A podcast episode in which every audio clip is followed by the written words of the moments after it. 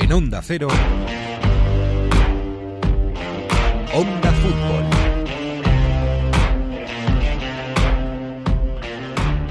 Parecía que igual no llegábamos hasta aquí, pero la temporada 2019-2020 está ya en sus últimos estertores, por lo menos en lo que concierne a las grandes ligas europeas, y no miro a nadie, Macron. La lluvia abrochó su noveno Scudetto y Mauricio Sarri su primera liga pasados los 60 años. La celebró con copa y puro a lo Joan Laporta, porque tras 30 años comiendo césped le llegó por fin el momento del confetti, con el Chelsea en la Europa League y el Scudetto en el Piemonte. En Inglaterra el famoso Project Restart se ha completado cuando en mayo no parecía nada claro. Uno de sus grandes opositores fue entonces el Watford con el capitán Diney negándose a volver a entrenar. Aunque aquel resquemor parezca ahora una profecía, a lo mejor tendría que haberse negado a que los Pocho fueran tan alegres con la guillotina. Y el Liverpool por fin levantó una Premier. El trofeo de la liga inglesa se reencontró con The Cop, pero solo con la grada, con el hormigón y no con su afición. En una desafortunada metonimia del destino, la liga y la gente de Liverpool siguen todavía evitándose. Ese reencuentro, en el sentido más literal, aún tendrá que esperar unos pocos meses más. Los meses que nos quedan para que recuperemos el fútbol y la vida. Esto es Onda Fútbol, episodio ya 46. En Onda Cero. A ver cómo termina, casi nunca termina en gol, casi nunca termina en gol, casi nunca termina en gol. El Messi hasta el fondo, casi nunca termina en gol. ¡Gol! ¡Casi nunca termina en gol! Onda Fútbol. Fútbol internacional con Miguel Venegas. Palla all'area di rigore, si gira Cassano, magico movimento, Balotelli, Darting through the middle. He's got it between the two, and he's won the game for Spain.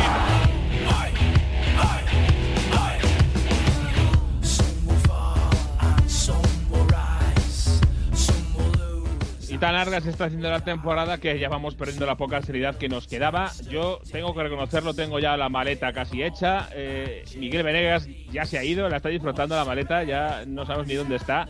Y miedo me da cuando los demás se enteren de que hoy no está el jefe. Eh, hola Mario Gago, ¿qué tal? ¿Qué tal? ¿Cómo estamos? Bueno, bueno, ¿dónde, ¿pero dónde estás? Pues hombre, eh, estuve en Chico Terra el otro día, hoy no está el jefe, pues más fiesta, playita, respetando la distancia de seguridad, pero Día de una fiesta la de. ¡Día de fiesta! Tenemos tantas fiestas que... eh, a Fernan, ¿y tu camiseta dónde está? ¿Qué tal, chicos? Pues yo, Ay, como ya tengo también un pie en la playa, pues estoy acondicionado y a falta de que el jefe Miguel Venegas me llame al orden, pues como no está, pues aprovecho también. Claro. ¿Algún comunicado oficial nuevo que, que contarnos? No, después de treinta y pico comunicados oficiales esta última semana entre Liga, eh, CSD, Fuenlabrada y el resto de clubes de Segunda División Española, yo creo que lo vamos a dejar ahí, ¿no? Ya, ya está bien. Ya está Mejor bien. Mario, ¿y la Juve? ¿Celebrando con la Juve estás o qué? Sí, no, va, vamos a dejar ya un poco la fiesta. Seriedad, seriedad, no está el jefe, seriedad. Eh, no la Juve. La Juve celebró, pero poquito, como si estamos en estos tiempos de nueva normalidad. Hubo aficionados ahí en la plaza un poco dispersados, algunos fuera del estadio, pero bien, ahí estuvimos celebrando lo justo, lo que nos dejaron. Y bueno, bien, aprovechando también estos impases entre un partido y otro, que prácticamente, pues eso, son 24 horas para pues, ir a la playa, y que habrá que ponerse moreno. Yo os digo siempre que aquí está cerquita la playa, mesetarios quieren playa, algunos que ni en su ciudad natal, ni en su ciudad de adopción como tú tenemos la playa. No lo eliges Eh, bien eso, eh, Mario. No. Joder, una playa, macho. le- me gusta más una playa que, que Váyate a en el Fernando río. Sí. en el río, Mario. Con, con un Ah, cocodrilo. Los ríos están sobre- sobrevalorados, los ríos, para bañarse. No, no. Lo siento mucho, pero desde una playita, aunque sea con el agua fría, me da igual. Eh, sí, claro, es que tú ya muy bien. ¿no? Ha habido fiestas, este fin de semana ha habido muchas fiestas, ¿eh? aunque lo que decimos, siempre así un poco más eh, bajas de, con distanciamiento y tal, pero bueno. bueno. Algunas con distanciamiento, ¿no? No sé, le- le- ahí en Turquía, Robinho, tío, yo me he visto esta semana que el Istanbul Basaksehir, Istanbul Basaksehir de Robinho y Goran Iller, que estaba en el Napoli aquel, ¿Acordáis que, Sí. que estaba con Mazzarri, ese Napoli que le plantó cara a los grandes, que creo que fue contra el Chelsea, ¿no? Que hizo también una fase de grupos muy buena. Bueno, pues ahí han ganado una liga en Turquía, increíble. Robinho con 38 años, no sé cuántos tiene. Yo pensaba que no estaba jugando al fútbol. Pues ahí campeón de liga, macho. Han pasado cosas No. muy raras esta semana. Bueno, en Turquía, la última vez que ganó la liga un equipo que no sea Galata, Besiktas o Fenerbahce fue en 2010, o sea que hace una década, ¿eh? Hace mucho, sí. Bueno, pues está, es buena noticia, ¿no? Que, que en algunas ligas que vaya cambiando la cosa. Yo cada vez que habláis de Robinho no me puedo evitar eh, acordarme de aquella pancarta que vi un día en el Bernabéu que era menos Robinho y más Alvariño. No sé si os acordáis. esta, ¿eh? Me gusta mucho. Pero en, en Italia no siguen como en Turquía. En Italia la Juve no hay quien la pare, ¿eh? A Fernán, enhorabuena. Pues, sí. eh, pues gracias, hombre. Nueve títulos consecutivos. eh, llevamos uno de ventaja al Bayern. Son ocho. Pero lo decía ayer eh, Alexis, lo decía Mr. Chip, que es el primer equipo de las cinco grandes ligas que logra nueve títulos consecutivos, ¿no? Solo el Celtic y el Ludo Goretz, creo recordar que dijo, eh, han ganado las, las últimas nueve ligas en sus países, ¿no? Por lo tanto, la Juve está haciendo historia también. Era algo más o menos previsible, ¿no, Mario? Que este año la volviese a ganar la Juventus. Lo que pasa es que en algún momento de la temporada se ha complicado un poquito. Sí, luego analizaremos un poco bien este triunfo, pero es verdad que la sensación al final ha sido que incluso sin hacer caso a Sarri, sin eh, ganar en- durante una semana, al final la fuerza de la plantilla, Cristiano Ronaldo y sobre todo Dybala, ¿eh? ha sido un muy buen final de temporada de Dybala, ha, ha pesado mucho. Eh, a ver, ¿te acuerdas? A ver si te acuerdas quién es el, quién fue el último campeón de la Serie A que no fue la Juventus, a Fernán. Hombre, me es que lo tengo muy fácil para responderte. Es el Milan, ¿vale? En 2011. Pero, pero es que estaba mirando, lo iba a comentar, una, una tabla magníficamente hecha y visualmente muy buena del, del usuario Emilio Sansolini, que en Goal y en Instagram hace, la verdad, que collage y eh, imágenes muy curradas con montajes. Y desde el 2000 hasta el 2020 tenemos esas dos décadas de ligas en Europa. Y estaba echando un ojo, claro, en Italia, pues la Juventus, eh, están las cinco seguidas del Inter, eh, pero en Inglaterra no hay tanto dominio de ningún equipo claro No. como yo, yo pensaba, ¿no? El, el United es el que más títulos tiene, tiene ocho del 2000 al 2020 y el resto por debajo, claro. Sí, pero el United todos hasta 2011, creo. O sea, es, es la primera El 13, década prácticamente dos- de. al 2013, 13. 2011, Exacto. tres seguidas 2007-2009 y luego 2003, 2001 y 2000. Muy la de salpicadas. 2013 pero es la, de, es la última de Ferguson. Claro, Sí. la, la de 2013 es la última de Ferguson. Y a partir de ahí es que en esta década nadie había conseguido repetir título hasta el City el año pasado. Eh, y, y el Liverpool había estado a punto la otra vez, había estado el Tottenham rondándolo, sobre todo el año del Leicester y alguno más. Es decir, que, que es en ese sentido el hecho de repartir el dinero ¿no? tiene sus ventajas. Sí, luego en Alemania, bueno, pues las ocho seguidas del Bayern, como digo, hubo dos seguidas del Dortmund y luego salpicadito el Wolfsburgo, el Werder, el Stuttgart. eh, Claro, el es un dominio aplastante de. sí, en Está en 2007. segunda, en segunda división, macho. 2007, es un dominio aplastante del Bayern. Y en, en Francia. eh, Habrá bueno, un Montpellier eh, por ahí, ¿no? En Francia. eh, que- claro, eh, bueno, de las, de las últimas ocho, el PSG ha ganado siete, salvo el Mónaco en 2017. Y luego está Montpellier en 2012, está el Girondins en 2009, está el Lille en 2011 y ya venían las siete seguidas del Lyon, que fue, bueno, es un dominio repartido también en Francia, ¿no? Las, las siete del PSG y las siete del Lyon. Y luego Portugal es todo Benfica o Oporto, salvo Que, por Sporting de Lisboa en, en 2002 y 2000 es todo Benfica y Oporto. Eso sí, que por cierto, en Onda Fútbol volvimos a decir, sí, sí, eh, el Benfica creemos que va a ganar el de. Por eso no apostamos, ¿no? el Oporto con cinco puntos de ventaja. Bueno, pero el, el mayor Bueno. dominio es, es en Grecia, ¿eh? hay que decirlo, porque Olympiacos, de las, de las últimas 20 ligas, solo ha dejado de ganar 4, es decir, 16 títulos de liga en, en estas dos últimas décadas. El Olympiacos en Grecia es el mayor dominador de, de Europa, que es el que quería, el que quería deciros. El año pasado ganó el PAOK. Grandísimo. Y el anterior en la década de Atenas. sí. Bueno, pues se ha acabado ya la Premier League eh, y si os parece ponemos un poquito de musiquita de, de Clash y, y vamos hablando de esto. Vamos allá.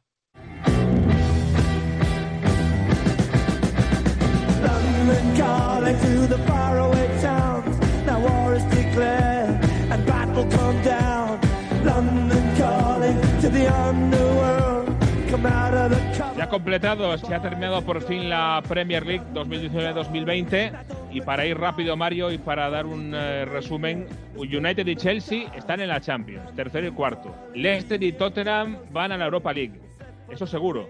Y luego queda una plaza, posible plaza más, que veremos lo que pasa entre Wolverhampton y Arsenal, depende de la FA Cup y de la Europa League incluso.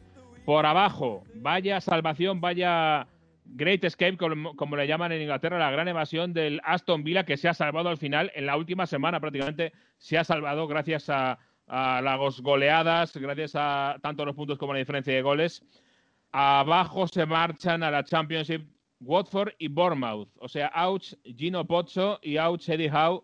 Ya veremos qué pasa con este proyecto y veremos si Eddie Howe deja este club en el que lleva ocho años. Y para analizar todo esto y un poquito más, tenemos a dos personas que he tenido y tengo eh, el placer de ser su compañero de trabajo. Eh, sé que los pabellones auditivos de nuestros oyentes estarán bien cuidados con las voces de Álvaro Romero. ¿Qué tal? Muy buenas. Hola Jesús, ¿qué tal? Buenas. Y también eh, de la media inglesa tenemos a Nacho González y de Azón también. Nacho. Encantado de estar aquí y además a, Jesús le conozco en persona, pero a, Mario por Twitter y luego a Álvaro también tengo una historia curiosa con él porque nos conocimos en, la ciudad deportiva del, mm. del Watford. De hecho, eh, a Álvaro le debo una porque, porque necesitaba salir de la ciudad deportiva a toda prisa a Vicarage Road y fue él quien me, quien me llevó muy amablemente aquella, aquella vez que salíamos los dos de hacer alguna entrevistilla al Watford. Así que bueno, no solo el recuerdo al Watford ahora que ha descendido, sino también que bueno, que fíjate que a él y a mí nos une, nos une ese club. Sí, es verdad, me acuerdo que estuvisteis ahí entrevistando a Troy Dini también y que, y bueno, yo confieso que os terminé llevando a ti y a tu compañero a la ciudad de Watford porque no quería volver a casa ese día. Tenía al bebé gritando muchísimo toda la mañana y dije, todo lo que sea posponer un poco la vuelta a casa me vendrá de maravilla. Y nada, pero sí, un placer conocerte ese día, claro que sí. Ya te digo, te, debo una por aquella. Bueno, me la guardo, me la guardo.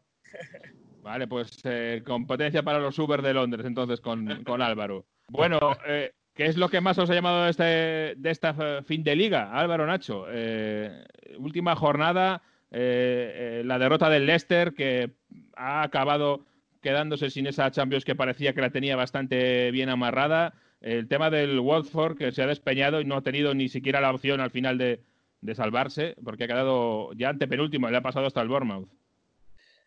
Sí, yo creo que ha habido varias cosas. Lo más importante sin duda, creo que lo damos por sentado, pero es el triunfo de Liverpool de la Premier League, porque al final ganó la liga con siete jornadas de antelación y parece que eso queda ya lejano, pero eh, realmente ha sido algo impresionante. Es eh, uno de los equipos, si no el equipo que más ha dominado la Premier League que yo recuerde, más incluso que el Manchester City de, de la 17 y 18, porque lo hizo todo de manera más temprana, más prematura, y todos sabíamos ya para el mes de diciembre que era campeón de liga, a diferencia del Manchester City de Pep, que sí que es verdad que tomó una buena distancia desde el principio, pero eh, en ningún momento pareció tan contundente en sus números. Creo que el Liverpool hizo algo así como 64 de 66 puntos, si no recuerdo mal. Es una auténtica barbaridad.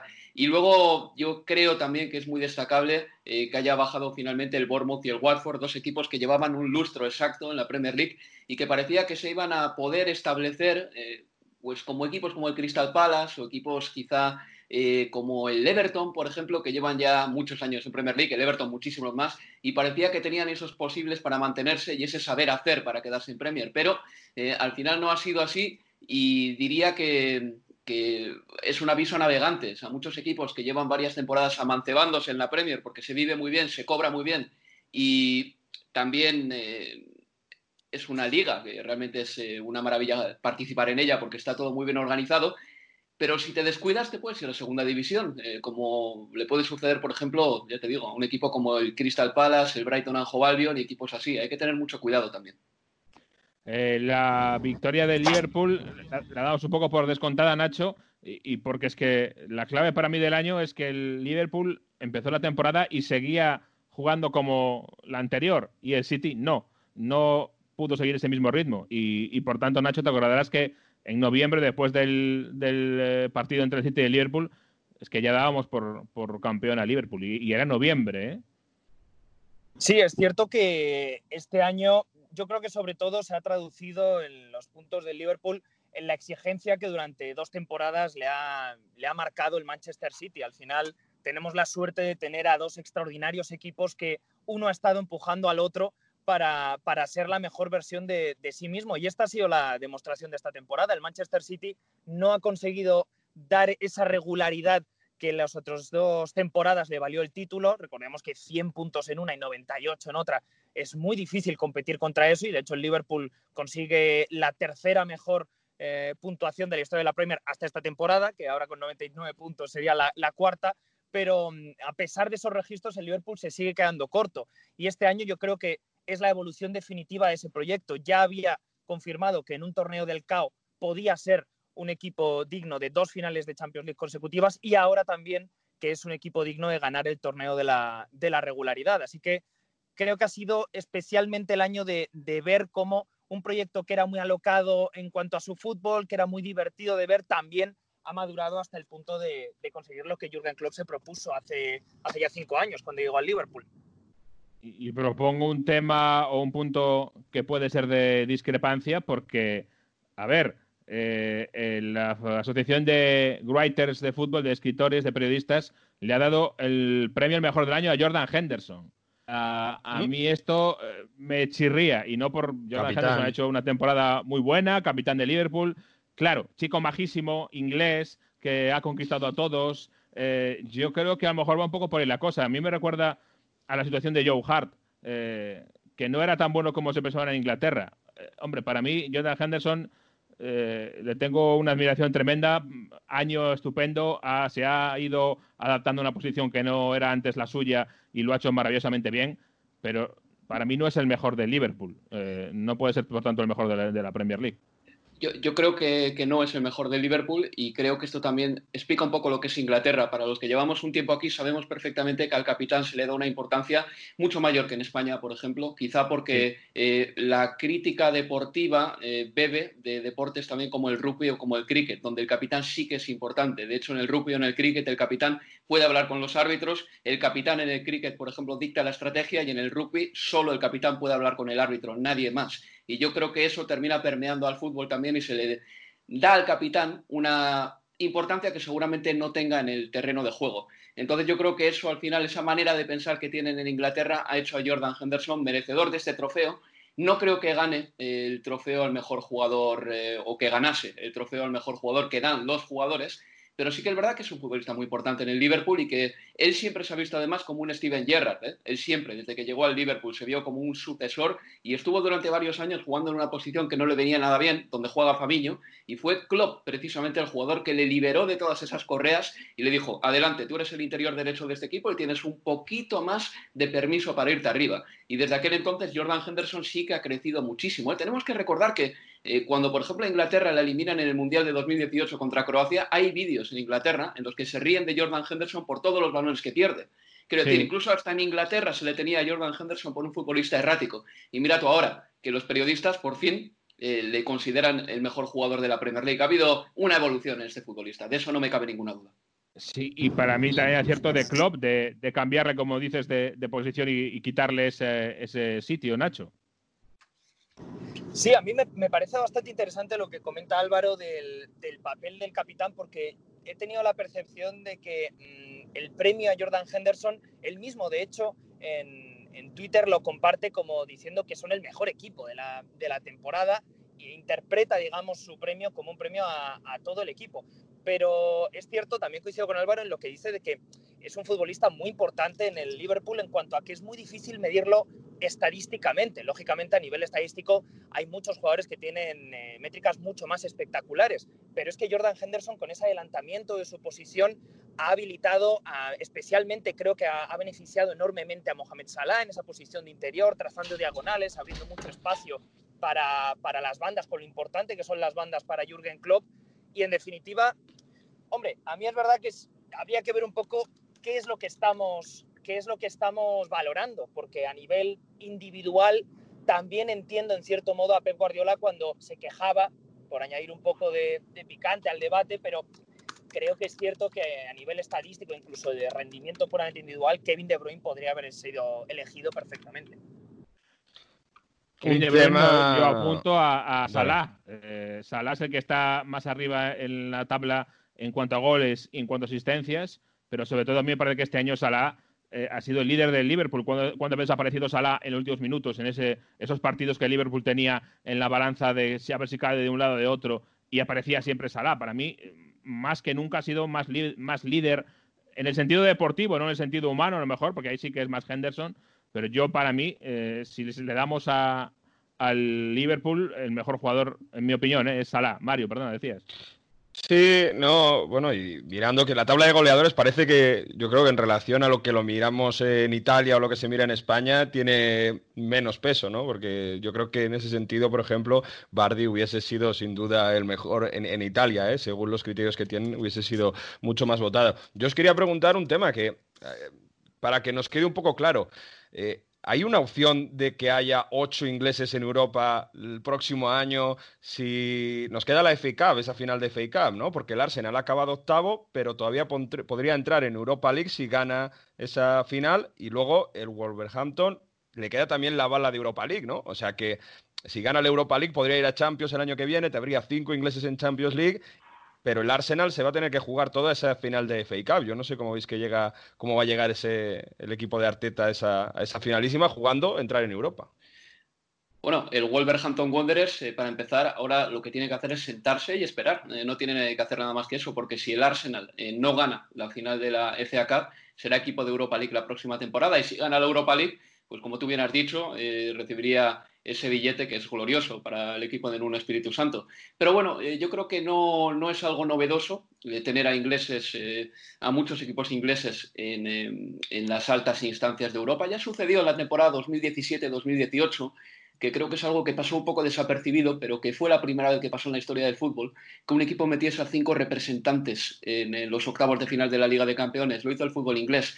Y creo que en general van a ser competitivos el año que viene en Europa, otra vez más, van a ser muy competitivos y tengo la, sensación de que ahora que cambiamos de década, vamos a dejar atrás una década que ha sido gloriosa para el fútbol español, que se ha llevado, si no recuerdo mal, cinco ligas de campeones y cinco Europa League, y vamos a entrar en una década en la que el fútbol inglés va a irrumpir con más fuerza y en la que va definitivamente a convertirse en el mayor rival del fútbol español. Es que además es, interesante porque creo que todo esto mm, bebe directamente de la apertura de, miras más aún. Por supuesto, ya existía un proceso al respecto, pero en cuanto a táctica, en cuanto a banquillos, la Premier ahora más que nunca es una liga muy internacional, una liga que entiende de muchos sistemas tácticos, que entiende de muchas maneras de jugar distintas y también eso, por supuesto, tiene que ver con la apertura de, puertas a entrenadores más eh, internacionales. Poco a poco se han ido dejando atrás entrenadores de, un perfil más tradicional, los Allardyce, los eh, Pardew, los Pulis, ya parece que como que no tienen cabida en esta, en esta competición y eso luego se traduce en una participación en las competiciones europeas por parte de los ingleses mucho más, mucho más satisfactoria. Sobre lo que decías, Mario, de, la, posible clasificación de, de 8, creo que este, este tema siempre es un poco lioso, pero creo que hay siete cupos. Eh, en total son siete cupos, no se pueden superar esos cupos, así que tendrían que ir como máximo em, siete. Y el tema está, bueno, pues lo dicho, que los Wolves consigan ser el, ese quinto equipo en, Champions League, ya que si la gana el, Manchester United, la Europa League, en ese caso el ticket no, no les correspondería porque ya se lo han ganado vía liga.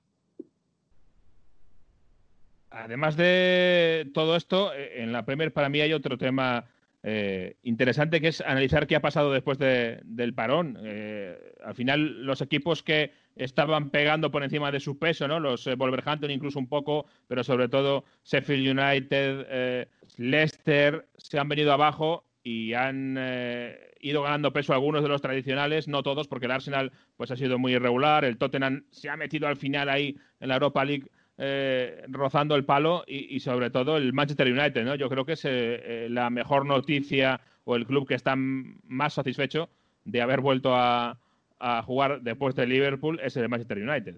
Sí, pero por otra parte hay que decir también que el Manchester United ahora se alegra con un mendrugo de pan también. El Manchester United ha acabado Jesús a 33 puntos del Liverpool.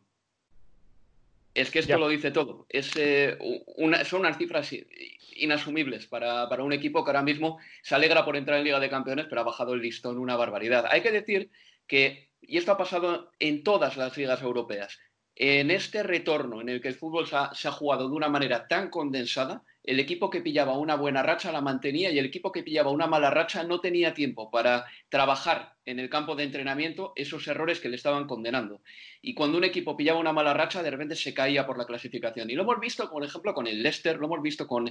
Eh, eh, por ejemplo, el Watford es otro de los equipos que también después de su vuelta ha sido un auténtico desastre. Entonces, yo creo que este formato express ha sido muy particular y que ha terminado favoreciendo a esos equipos que tenían las cosas muy claras. Y aquí quiero hacer un apunte sobre el Arsenal, el Tottenham, el Manchester United y, el Wolverhampton Wanderers. Son cuatro equipos que tienen un once muy definido y lo hicieron de maravilla eh, durante buena parte de, durante buena parte de este retorno. Eh, con siempre un once muy repetido que les dio muchos triunfos y bueno, pues al final eh, llegaron cansados, pero sí que es verdad que tener las cosas claras les permitió tener, encadenar buenas rachas. Todos esos equipos que, que he dicho han tenido buenas rachas. El Arsenal al final sí que es verdad que se ha caído de puestos europeos, pero yo creo que ha sido más por los errores individuales que por otra cosa. Y creo que esto también muestra que varios equipos van a tener que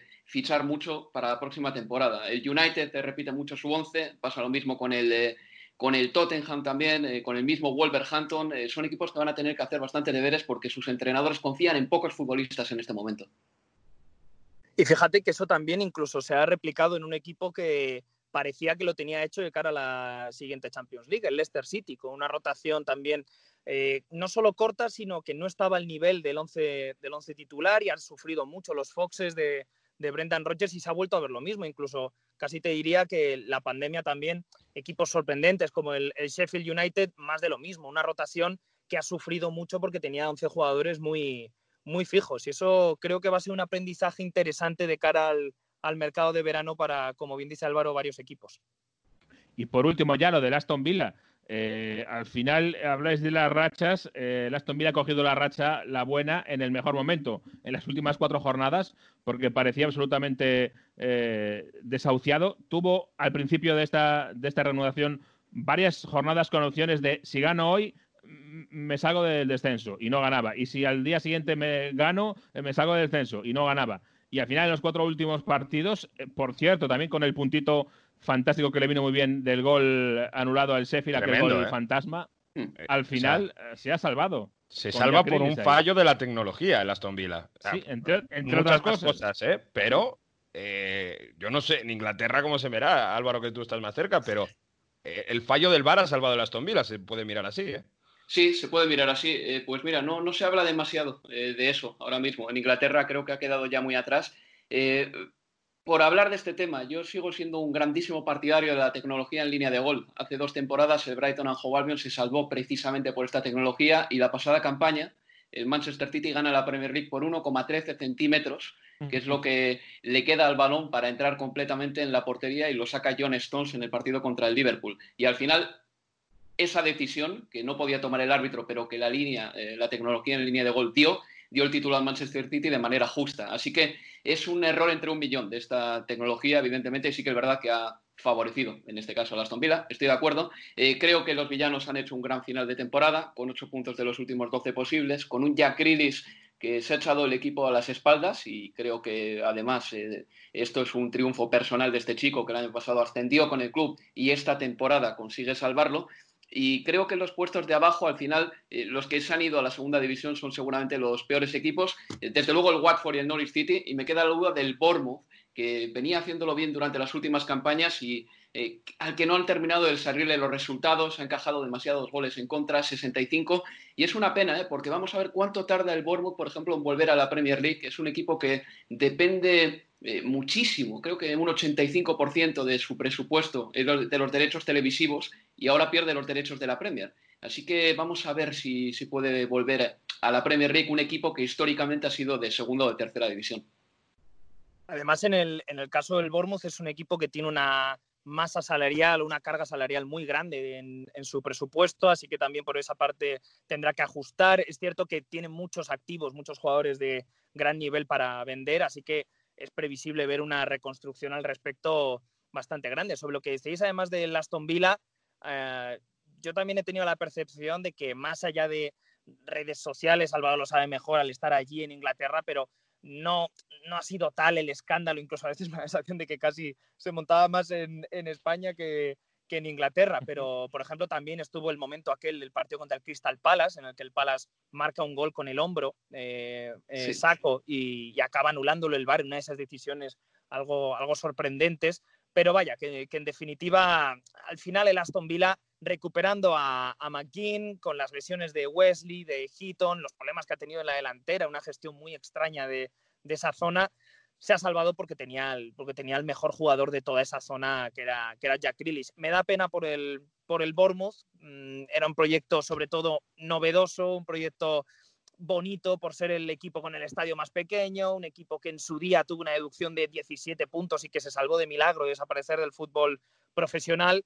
Pero vaya, que este año si algo han demostrado los tres que han bajado es que han tenido muchas oportunidades y las han desaprovechado. También, por cierto, un ojo al, Watford porque el Norwich baja, pero baja con un proyecto sostenible, sin mucho gasto y manteniendo un ojo en las cuentas. Pero en el caso del Watford ya eran muchos años con los Pozzo teniendo una, una gestión muy extraña de los banquillos, despidiendo a muchos entrenadores. Veremos ahora qué proyecto hacen porque necesitan mucha estabilidad en los Hornets.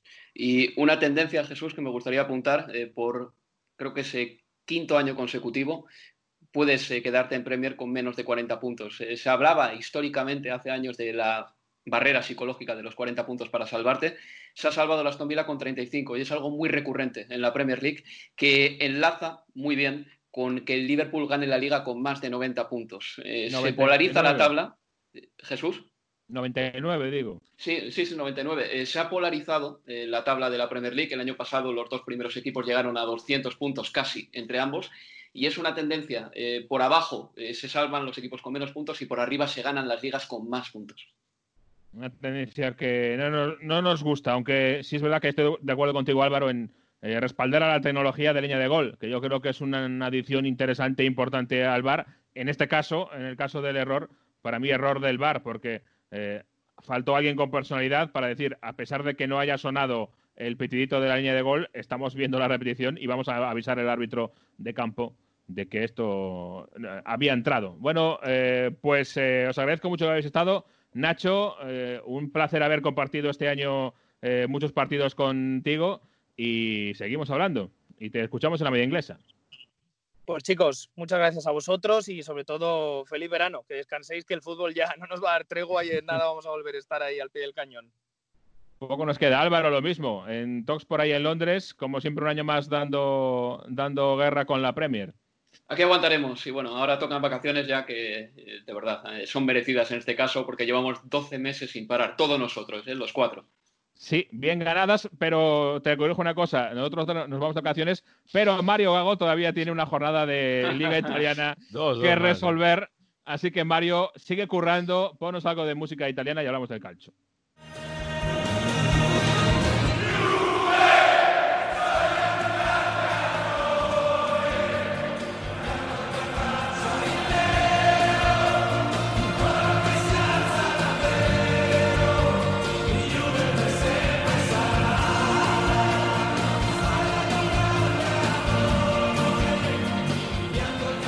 Historia de un grande amor entre la Juve y el Calcio, nueve temporadas consecutivas con eh, los bianconeros, levantando el trofeo Mario una vez más y con una jornada de antelación. Esta, este año sí parecía que a lo mejor podía haber algún problemilla más, pero lo han sacado adelante de nuevo.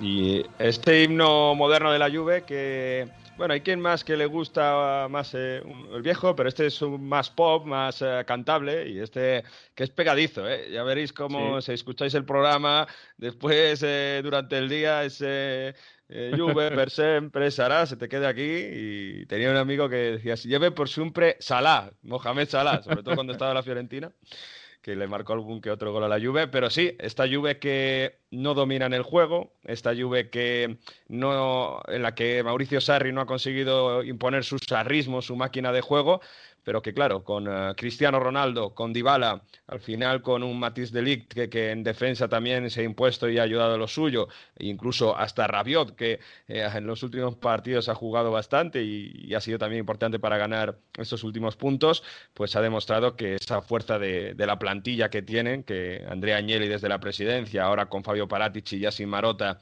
para construir esos miembros de este de ese proyecto ganador, de esa plantilla, como decía, que, está dos pasos por delante de, todo el resto en Italia, pues le ha valido para conseguir ese noveno scudetto consecutivo, el primero de Sarri, después de los cinco de Allegri, después de los tres de Conte, y a falta de dos jornadas. No ha podido poner el Inter un poco de emoción hasta el final, porque de nuevo en esta última semana se dejó empates.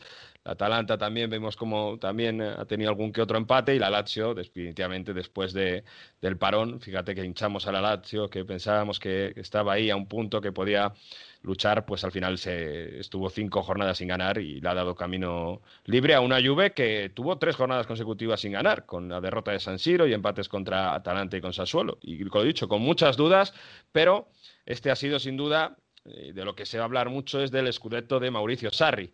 Mauricio Sarri es un hombre que viene desde abajo, que ha estado en las categorías inferiores del fútbol italiano desde prácticamente pues, regionales. Fíjate que cuando la Juve ganaba su primer Scudetto en 2011, estaba prácticamente descendiendo a, tercera división, a cuarta, de tercera a cuarta división, con el, no, me acuerdo si era el San Pedrense, pero un equipo de un pueblecito muy, muy pequeño. Y eso también es un poco la victoria del, fútbol humilde, ¿no? Claro, llegó al Chelsea siendo el famoso perdedor, ¿no? Que nunca había ganado ningún título. Llegó al Chelsea un poco al rebufo de Antonio Conte en, ese, en esa época italiana de, Marina Granoscaya. Y, y, a partir de ahí, pues pudo hacerse con la Europa League y ahora nada menos que, que la Liga. Anda que estaba contento, ¿eh? Mira que lo celebró el amigo Sarri. Pero es verdad que Sarri tiene estas cosas, ¿no? Que es muy suyo, hay quien dice que es muy de pueblo, que es muy tal, y con el estilo Juve siempre lo llevamos diciendo todo el año. Eh, no tiene este estilo de que dice alguna palabrota, no celebró demasiado en el campo con los futbolistas, hay quien lo señala, no se fue a abrazar demasiado, luego en el vestuario ya sí, y ahí fue cuando descorcharon el champán, le mojaron un poco la cabeza y eh, sacó su cigarrito y se echó el cigarro, pues oye, que es lo que, es lo que toca, que para algo fuma. Y de hecho, en la entrevista después del partido que realizó con, con Sky, en medio de la entrevista, eh, hubo una broma de Chesney que estaba hablando con la televisión y dice, espera, espera, que te traigo el cigarro, que, que si no se te va a pagar.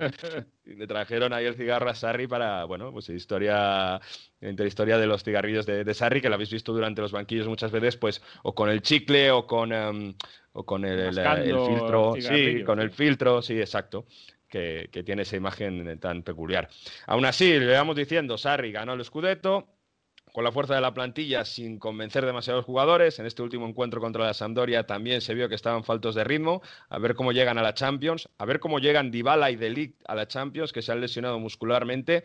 Y le decían a Sarri durante esta semana, bueno, es que vas a ganar campeón, es tu primer título en Italia, tienes que estar contento, no sé qué, tienes que, oye, valora lo que, lo que has hecho, eh, ya sabes que hay críticas, pero tal, eh, tienes que estar contento. Y le decía, bueno, es que vamos a escuchar ahora. Parece che sto sui coglioni a qualcuno. E probabilmente sto sui coglioni a qualcuno, cioè che ti devo dire, non, non, non lo so, eh, mi interessa eh, relativamente perché poi alla fine quelle giornalistiche sono delle opinioni e, e quindi mi interessa relativamente leggere delle opinioni di altre persone su, su una materia in cui yo penso di saperne di più.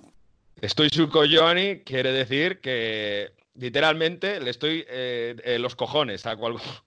o sea, le, me, como lo, lo, repito otra vez, palolacha, eh, palabra malsonante en una rueda de prensa. Bueno, que no le cae bien, parece que hay periodistas que no le caen bien y por eso van a mm, sacarle punta a todo lo que hace Sarri.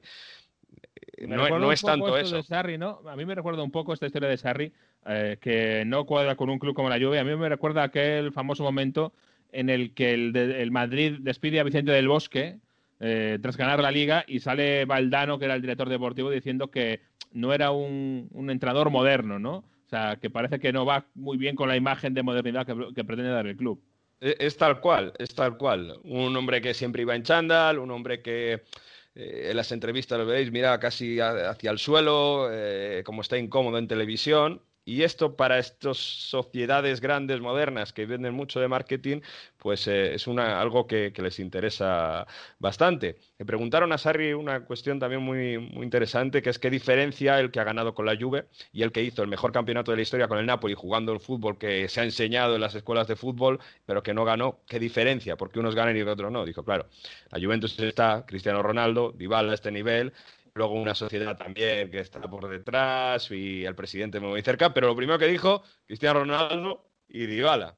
Un Cristiano Ronaldo que, por cierto, falló un penalti, el tercer penalti que falla desde que está en Italia, que aún así lleva 31 goles, con 35 eh, años en 36 jornadas, pero que bueno, ahora hablamos de inmóvil porque le, va, vamos a ver si le quita la, bota de oro o, no, pero sin duda es el eh, escudeto de Cristiano Ronaldo, ha sido mucho más determinante que el año pasado, con muchas jornadas marcando seguidas, y de un Paulo Dybala que ha demostrado que cuando está bien hace cosas, y, en estas últimas jornadas sobre todo, que están eh, de un nivel técnico muy, muy alto.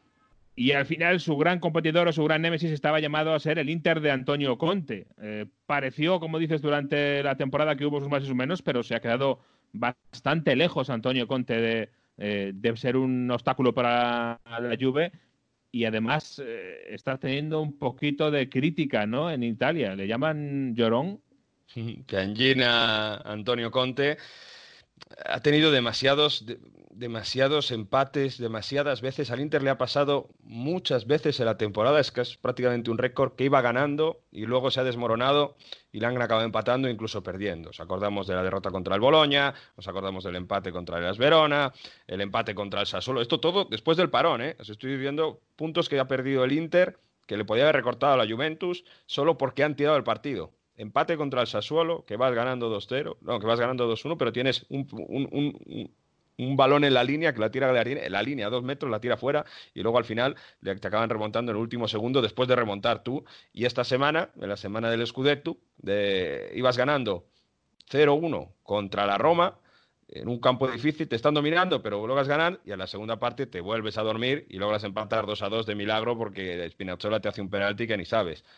Contra la Fiorentina, tiras 25 veces y incapaz de hacer gol. Entonces, eh, Conte ha utilizado el discurso primero del calendario, diciendo, no, es que durante este parón eh, la Juve para jugar contra la Lazio tuvo seis días para descansar y nosotros solo dos o tres. Y ahora, primera piangina. Segunda, eh, vengo de un proyecto al Inter en el que durante los últimos 10 años los jugadores no están acostumbrados a ganar y a competir para ganar y cuando sienten la presión de ganar pues es muy complicado. Pero enhorabuena a los chicos, eh, que han luchado y han estado muy bien, pero no saben competir. Entonces, claro, si no saben competir, oye, eh, no puedo hacer tampoco milagros, no tengo una varita mágica. Y bueno, ha sido más excusas durante el año, de forma física y también de árbitros, pero esta última semana esas dos han sido bastante, bastante eh, top, ¿no? Y bastante criticadas, sobre todo el tema de calendario, cuando se está jugando cada 72 horas prácticamente todo el mundo y, nadie tiene tiempo para recuperar. Pero bueno, sacar el calendario y alguna excusa más es lo que se ha utilizado Conte, sobre todo por eso, y él ha dicho el mismo, ¿eh? Si no se hubiesen empatado tantos partidos con una Juve que, se ha dejado puntos y que ha demostrado que estaba mal, pues eh, al menos hasta la última jornada se podría haber luchado. Aunque es verdad que tenía el golaveraje perdido y que los partidos de contra equipos grandes el interno no acaba de funcionar. Y sobre todo ha faltado un Lautaro a gran nivel en las últimas eh, semanas, que claro, el tema de mercado le ha, le ha afectado bastante. Pero bueno, ahora el Inter tiene la Europa League, otra cosa que ha llorado, el calendario para la Europa League, porque tiene que jugar contra el Getafe y dice, bueno, es Getafe juega, va a tener dos semanas para descansar y nosotros tenemos que jugar hasta el día 2 de agosto. Pues nada, otro llorera del calendario. Así que a ver cómo llega esa Europa League, donde no va a estar Alexis Sánchez en la fase final porque el United no le va a dejar. Recordemos esto que, ha hecho el United con los cedidos, Jesús, que ni Smolin en la Roma ni Alexis van a poder jugar en la fase final, porque dicen, oye, que es una competición en la que estamos nosotros, eso de los cedidos, la liga lo que queráis, el primer octavo de final, pero lo demás no podéis jugar. Así que ahí está el Inter negociando a ver qué pasa con Alexis.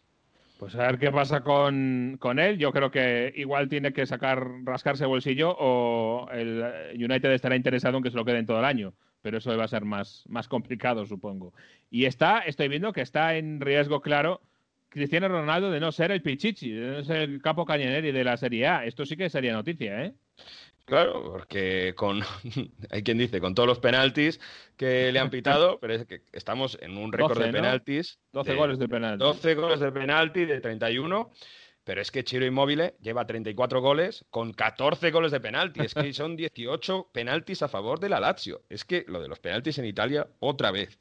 Si veis el partido de Verona, Verona-Lazio, que acaba goleando la, la Lazio en casa del, del Elas, es tremendo el penalti que le pitan. El, el partido de la Roma, eh, también eh, este pasado domingo, que ganó la Fiorentina 2-1. Si veis el 2-1, el portero sale a intentar parar y al último minuto se lleva a, Dzeko, pero es que yo no sé cómo pueden pitar esto. Es que de verdad que parece que hay una directiva, una directriz de decir que cada contacto en el área mínimo, mínimo y rozó en el barrio de la mano tiene que ser penalti.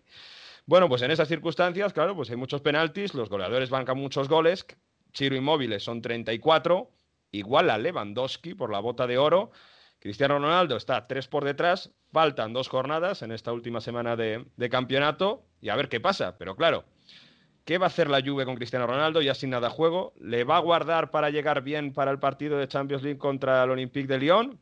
¿O le va a hacer que juegue? Porque Chiro Inmóvil no tiene nada que hacer en agosto. El Lazio está fuera de todas las competiciones. O sea que va a jugar seguro y van a intentar que, que supere el récord de Gonzalo Higuaín, que lo consiguió con el Napoli en 2016 con Sarri en el banquillo, por cierto, de 36 goles. Así que a dos goles inmóviles del récord de uh, goles marcados en una temporada de la Serie. Bueno, pues ahí está Chile Inmóvil a punto de eh, lograr ese gran objetivo. Y por abajo, ¿qué ha pasado por abajo? Eh, ¿Qué pasa con el Leche, por ejemplo, que está ahí al borde del abismo? Pensábamos que el Leche podía estar luchando hasta el final. Este último fin de semana se ha hablado mucho de la rabia de Liberani, que se ha quejado contra todo el mundo porque tenía ahí un partido contra el Boloña que podía ganar. De hecho, empezó muy mal, 2-0, pero fueron hasta el eh, 2-2 y en el último minuto un penalti también, mucha polémica, le hicieron perder el encuentro 3-2. El Leche ahora mismo está a cuatro puntos de la salvación y además el golaje, golaveraje perdido contra el Genoa a seis puntos, y mientras que el Torino empatando de milagro en casa de la espalda descendida del último, el Toro se va a salvar de Urbano Cairo, no saben ni cómo, con dos empates al final, empatando en casa de un descendido.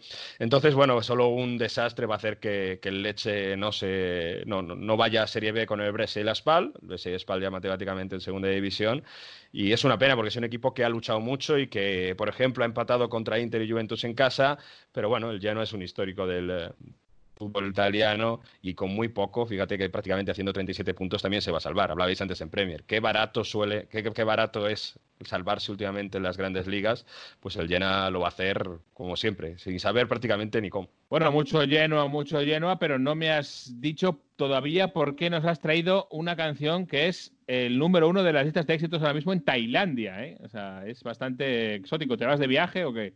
Mira, esto es Tilly Birds, esto es Shane Page y esto lo está petando en Tailandia. Ahora vas a entender por qué. A ver, a ver. คิดอยู่ทุกวัน คิดอยู่ทุกคืน คิดว่าสักวันตัวฉันคงถูกลืม น้อยลงทุกวันที่เรา Bueno, Jesús, después de hablar del tema fútbol italiano, quería traer un eh, tema de viajes y fútbol, que ya sabes que nos gusta mucho aquí en Onda Fútbol, y una, el caso de una isla muy, muy remota donde se juega el fútbol y encima, bueno, han sido de los mejores de, de su país. Así que vamos a saludar a Azul Místico, que tiene una cuenta de Twitter, un canal de YouTube bastante interesante sobre viajes, eh, un poco de, de sitios, lugares extraños, para que nos cuente más sobre esta isla. Azul Místico, muy buenas. Hola, buenas Mario. Hola Jesús, ¿qué tal? Bueno, aquí Claro, estamos, buenas. ¿eh? Sin el jefe, sin el jefe en casa, que nos deja hacer eh, un poco más eh, viajes por, eh, por el mundo y a descubrir cosas de fútbol. Se va el jefe y nos vamos de viaje nosotros a Tailandia, ¿eh? Que- Qué suerte. Exacto, exacto. Sí, cuéntanos un poco sobre esta isla de Kopanji. Hay un hilo en Twitter donde relatas eh, mucho, además eh, en, en YouTube también, ¿no? Pero cuéntanos sobre todo ese campo de fútbol. ¿Por qué es famosa Kopanji y qué tiene de especial este sitio tan remoto del planeta? Pues bueno, Kopanji es una isla que está en Tailandia, en el mar de Andaman, está un poco al noreste de Phuket. Y es una isla que hace más de 200 años, pues la construyeron, digamos, porque esa isla en realidad es un peñón donde no se pueden construir edificios, eh, pero ahí se instalaron pues un grupo de pescadores nómadas que llegaron de Java.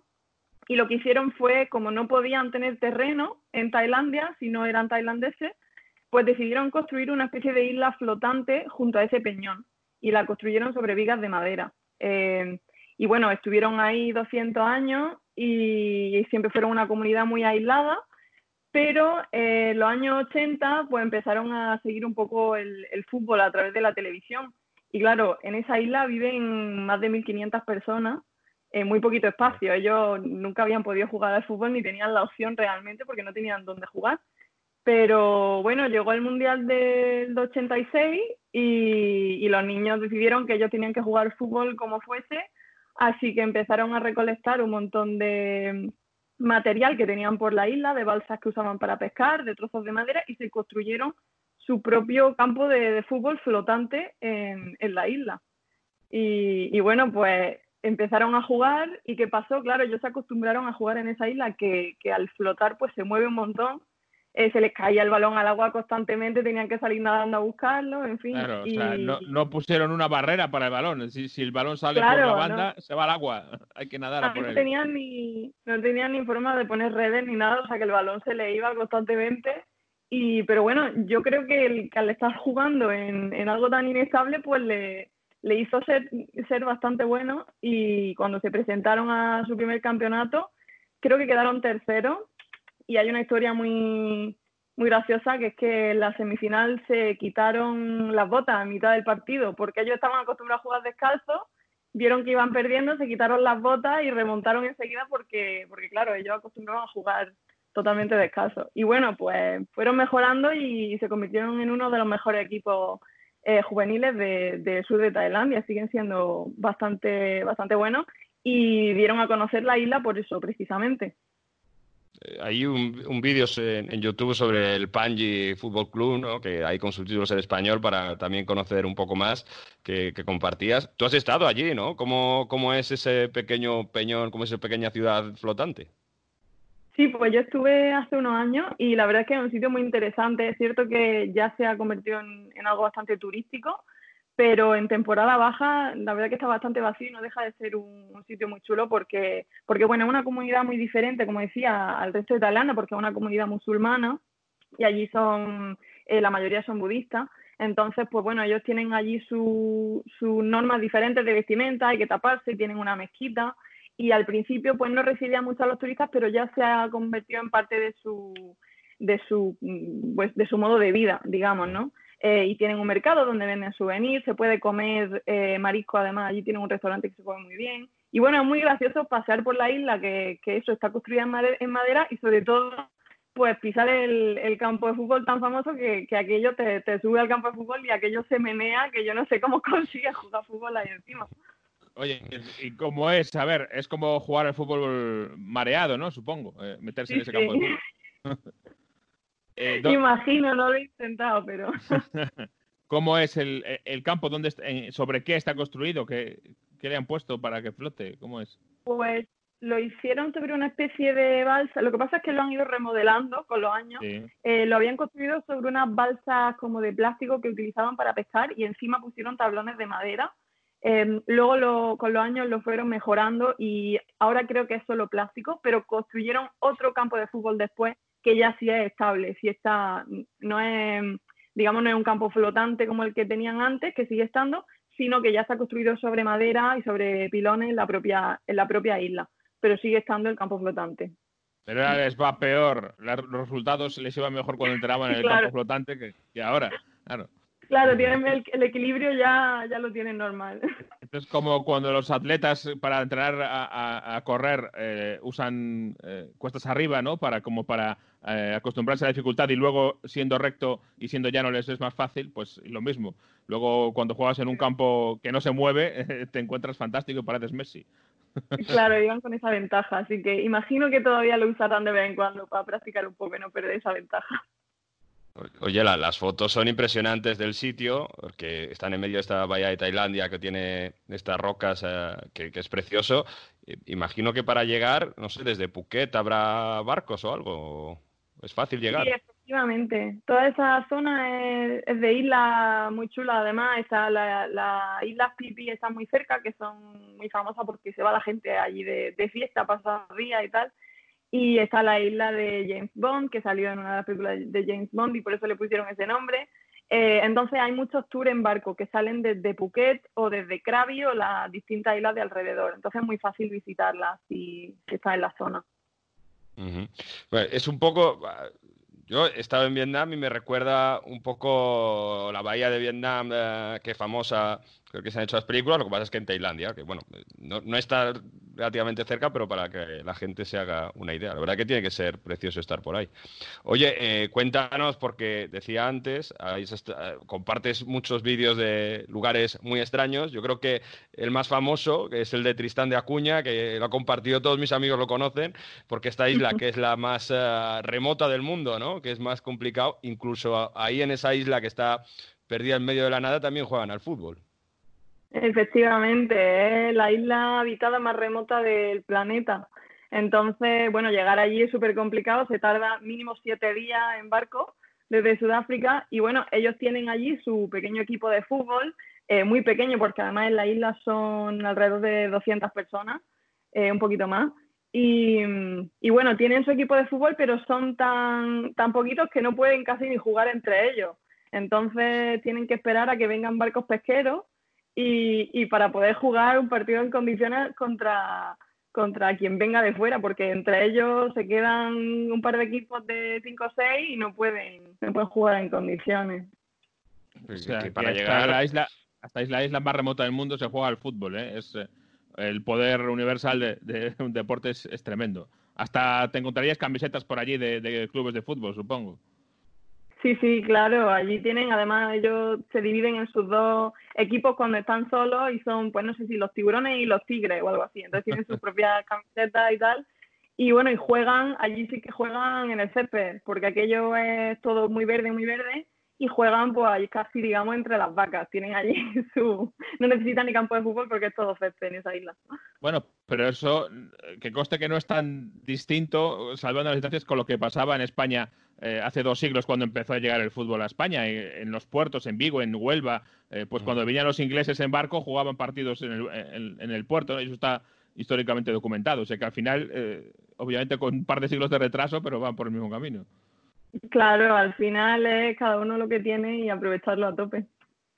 Es que lo que decía Jesús, está en el sitio más remoto del planeta se habla fútbol. Bueno, nosotros vivimos, estamos en Inglaterra y en Italia, que es como el fútbol, yo creo, de los países del mundo donde más se habla de fútbol, que es la excusa para conocer gente, para cualquier cosa. Tú que viajas por todo el mundo, imagino que a lo mejor nosotros es que somos unos enfermos de fútbol también, ¿no? Pero no sé si lo notas que, bueno, es el elemento, incluso eso, a los sitios más remotos para empezar a, conocer gente.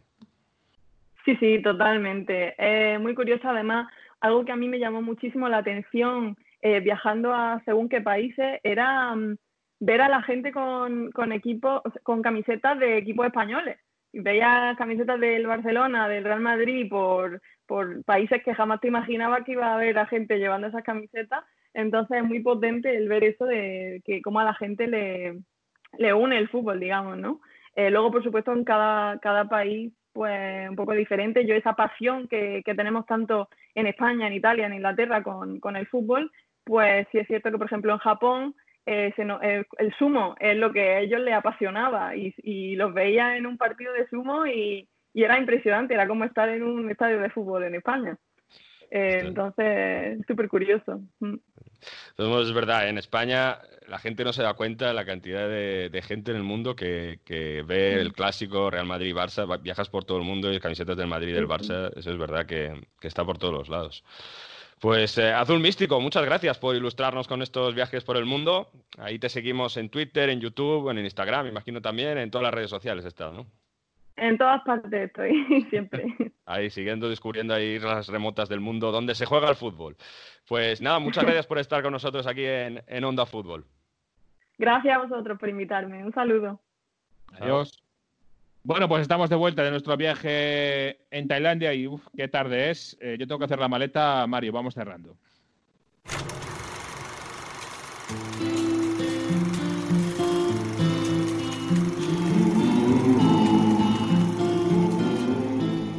El profesor no nos ha abandonado, este sigue al pie del cañón y nos viene hoy con una historia eh, de historia antigua del Imperio Romano, algo que se va a dar si no cambia nada de lo previsto el año que viene en la segunda división B española, en la tercera categoría de fútbol español vamos a tener un derby de resistentes contra el Imperio Romano, nada menos.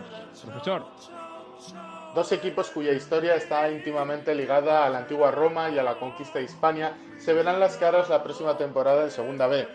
Dos equipos castellano-leoneses, dos equipos vinculados a la resistencia celtibérica y lusitana al invasor romano. Hicieron frente a las legiones. Hoy en día son conocidos como el Numancia y el Zamora. Tras la caída de Numancia, se puede decir que concluyeron los más de 20 años de dura lucha por parte de los romanos para conquistar la mayor parte de la Hispania ulterior y citerior. Las luchas entre los diferentes pueblos que habitaban la península ibérica, ya sean arebacos, lusitanos, betones, turdetanos o baceos, se data alrededor del 153 a.C. y es en esta fecha donde se coloca el primer enfrentamiento entre Roma y Numancia tras la conquista de Cartago, son ya 20 años de derrotas y resistencia por parte de los numantinos, así que Roma decide enviar a su mejor general del momento, Publio Cornelio Escipión Emiliano o el africano menor, quien consiguió finalmente en el verano del 133 a.C. la rendición de Numancia. Como nos dice la historia, los numantinos fueron un ejemplo de pundonor y resistencia, y al final prefirieron quemar su ciudad y suicidarse antes que darse por rendidos. Nació la expresión resistencia numantina. Como homenaje de la ciudad de Soria a su historia, a su legado, el equipo fundado en la capital castellana en 1945 llevará el nombre de la histórica ciudad, Numancia. Otro de esos grandes héroes en las guerras contra las legiones romanas fue Viriato, un lusitano que consiguió vencer y derrotar a varios gobernadores, incluso a dos cónsules romanos, Fabio Máximo y Quinto Fabio Máximo Servilio, al que incluso le hizo firmar un tratado de independencia a los lusitanos y le llegará a nombrar rey. El Senado de Roma incluso ratificó este tratado y incluyó a Viriato como amigo de romanos poco duraría esta tregua y es en 139 a.C. cuando Viriato sería asesinado por tres de sus generales, Audax, Minuro y Ditalco. ¿Dónde encontramos la figura de Viriato en el fútbol castellano-leonés de Segunda B? Pues la encontramos en el recién ascendido a Segunda B de Zamora Club de Fútbol, quien en su escudo lleva la llamada seña bermeja, la bandera de la ciudad, a manos de Viriato. Esta bandera consta de ocho fajas o barras horizontales rojas, color gules en, la heráldica, que simbolizaban cada una de las victorias de Viriato contra los cónsules romanos.